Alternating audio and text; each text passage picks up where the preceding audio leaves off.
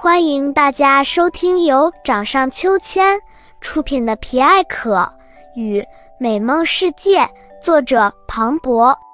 掌上秋千频道，一起将童年的欢声笑语留存在自己的掌心，守住最纯粹的那一份美好。《皮艾可与美梦世界》第二章：恐怖的糖果屋。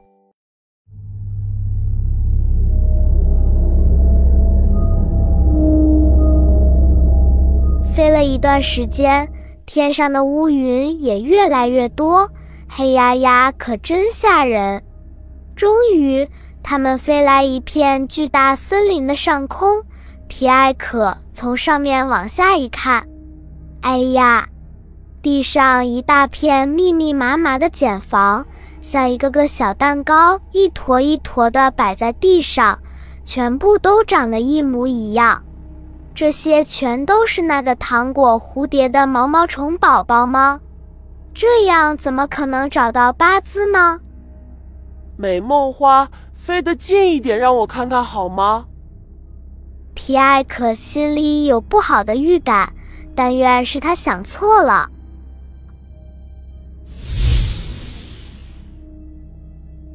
美梦花载着皮艾可飞得更近了一些。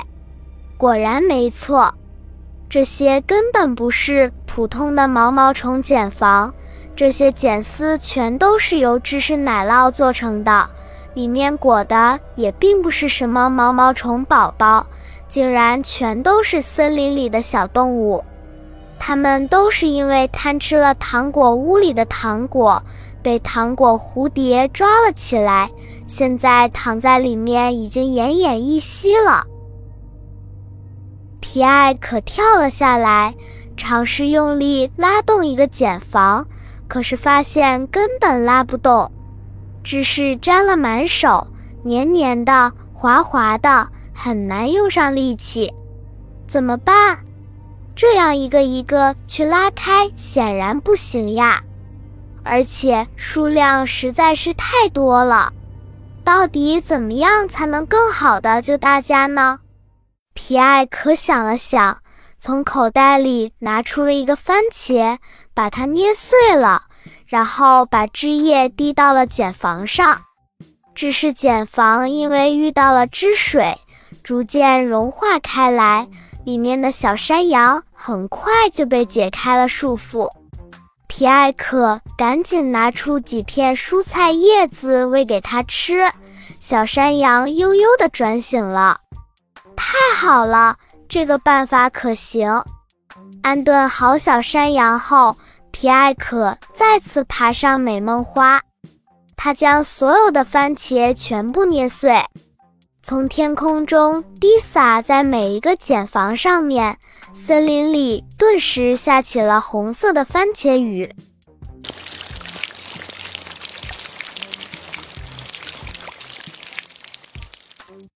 皮埃可又将所有的蔬菜都撒了下去，高声喊道：“大家快把蔬菜吃掉，很快就能恢复原样了。”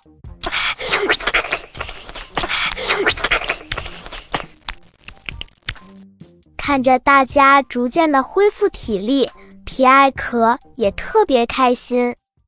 皮埃可，这里，这里，我在这里啊！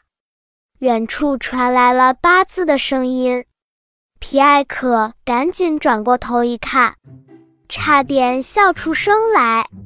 瞧瞧，这是谁呀？左手拿着一颗白菜，右手往嘴里塞着一根黄瓜，身上红一块绿一块的，别提有多滑稽了。这还是那个不爱吃蔬菜、无甜食不欢的臭屁八字吗？哈哈，实在是太好笑了。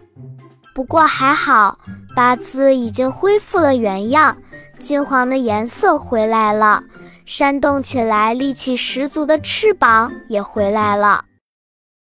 呵呵，八字，这下你可……话还没说完，只见八字惊恐的用手指着皮艾可的身后。嘴里的黄瓜也掉落在了地上，皮艾可的后背瞬间就感觉到一阵压力，一个巨大的黑色阴影慢慢笼罩了过来。他侧过脸，缓缓地转过头，往后面一看。小朋友们，猜猜皮艾可看到了什么？是可怕的糖果蝴蝶呀！糖果蝴蝶被小动物们的吵闹声吵醒，它正愤怒地呲着尖尖的糖果牙齿，拼命地咆哮着：“你们这帮家伙，竟然敢破坏我送给塔诺皮大人的芝士蛋糕！我一定会让你们付出代价的！”说完，它飞快地朝着皮艾可扑了过来。皮艾可骑着美梦花，险些摔倒。他快速调整好状态，躲避了糖果蝴蝶的追赶。美梦花落在树叶上，糖果蝴蝶就粗暴地打断整根树枝。美梦花落在山腰的岩石上，糖果蝴蝶就飞到上面，推下大片落石。每一次，皮艾可都灵巧地闪躲了过去。不行。得马上想个办法。八字在下面看着，心里非常着急。他召集所有的小动物们，可是有几只突然扑通一声跪坐在了地上。想要知道后面发生了什么神奇的事吗？欢迎关注掌上秋千频道，继续收听皮艾可与美梦世界。